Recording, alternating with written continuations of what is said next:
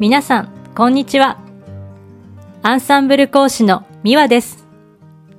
皆さん、いかがお過ごしでしょうか？季節はいよいよ春。フランス語では、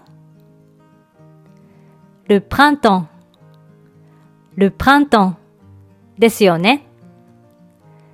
気候が暖かくなるとともに、春の花が少しずつ開き始め、外の風景に明るい色が増えてきますよね。この時期は花粉症でお悩みの方も多いと思いますが、それでも春の訪れはやっぱり嬉しいものではないかと思います。さて、皆さんにとって春を代表する色は何ですか？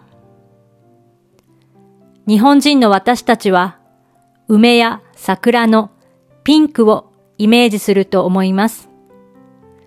では、フランスではどうかというと、ピンクよりも黄色い花を見かけることが多いです。例えば、2月を過ぎると可愛らしいミモザの黄色い花が咲き始めます。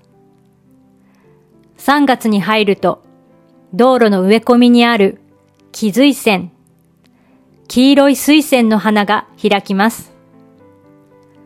そして4月になり、気温がぐんぐん上がり始めると、菜の花畑が満開となり、広大な黄色の絨毯があちこちで見られます。これはもちろん私個人の意見ですが、フランスに住んで15年経った今、鮮やかな黄色を見かけるとああ、春が来たなぁ、と思います。家の近くに菜の花畑があるので、満開になるのを今から楽しみにしています。ちなみに、先ほど挙げた3つの黄色い花、フランス語名をご存知でしょうか？ミモザは男性名詞で、発音は同じ。ルミモザルミモザと言います。気髄線は女性名詞で、ラジョンキーユ、ラジョンキーユと発音します。最後に菜の花。これは男性名詞で、ルコルザ、ルコルザと言います。お花が好きな人はぜひ覚えてくださいね。季節は春ということで、今日は花の開花にまつわるフランス語をいくつかご紹介したいと思います。今の時期、特に日本では、桜はもう咲き始めたのか、いつ満開になるのか、という話がよく出ると思います。アンサンブルのスカイプレッスンでも、最初のフリートークでは、講師とそういう話になるのではないでしょうか。では早速質問です。桜は咲き始めましたか？というフレーズ。フランス語ではどう言うでしょうか？ゆっくり考えたい人は一時停止してくださいね。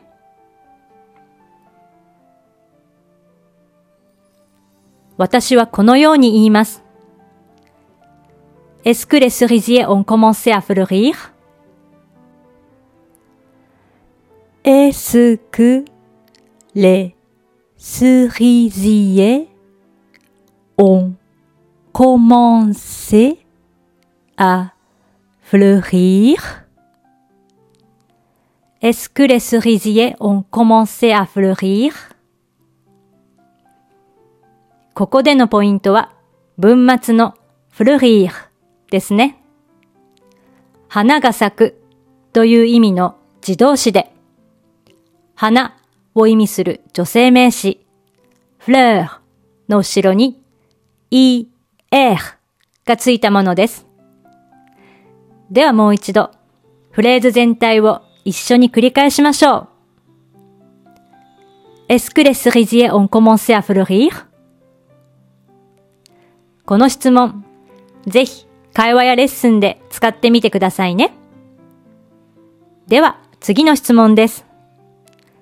桜は満開ですか？フランス語ではどう言いますか？先ほどと同じ出だし、エスクレスリジエを使って質問を完成させましょう。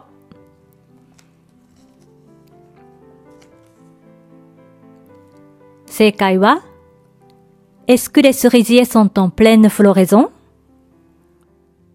Est-ce que les cerisiers sont en pleine floraison?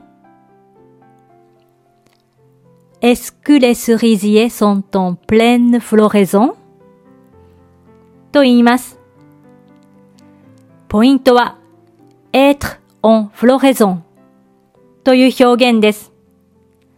花が咲いている状態を表します。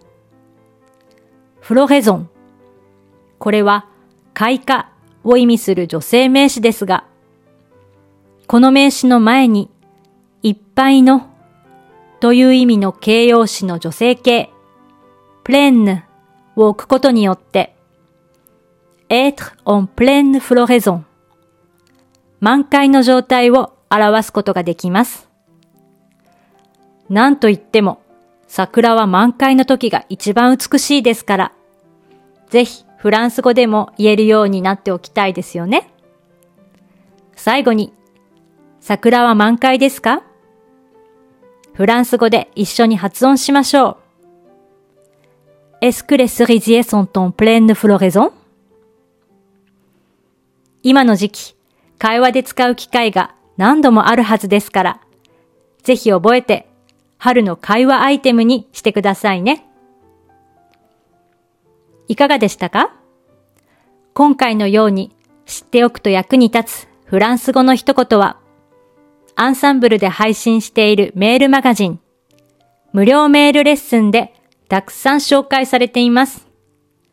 ご興味がある方はぜひ、アンサンブル・アン・フランセのホームページから無料メールレッスンにご登録くださいね。それではまた。アビアント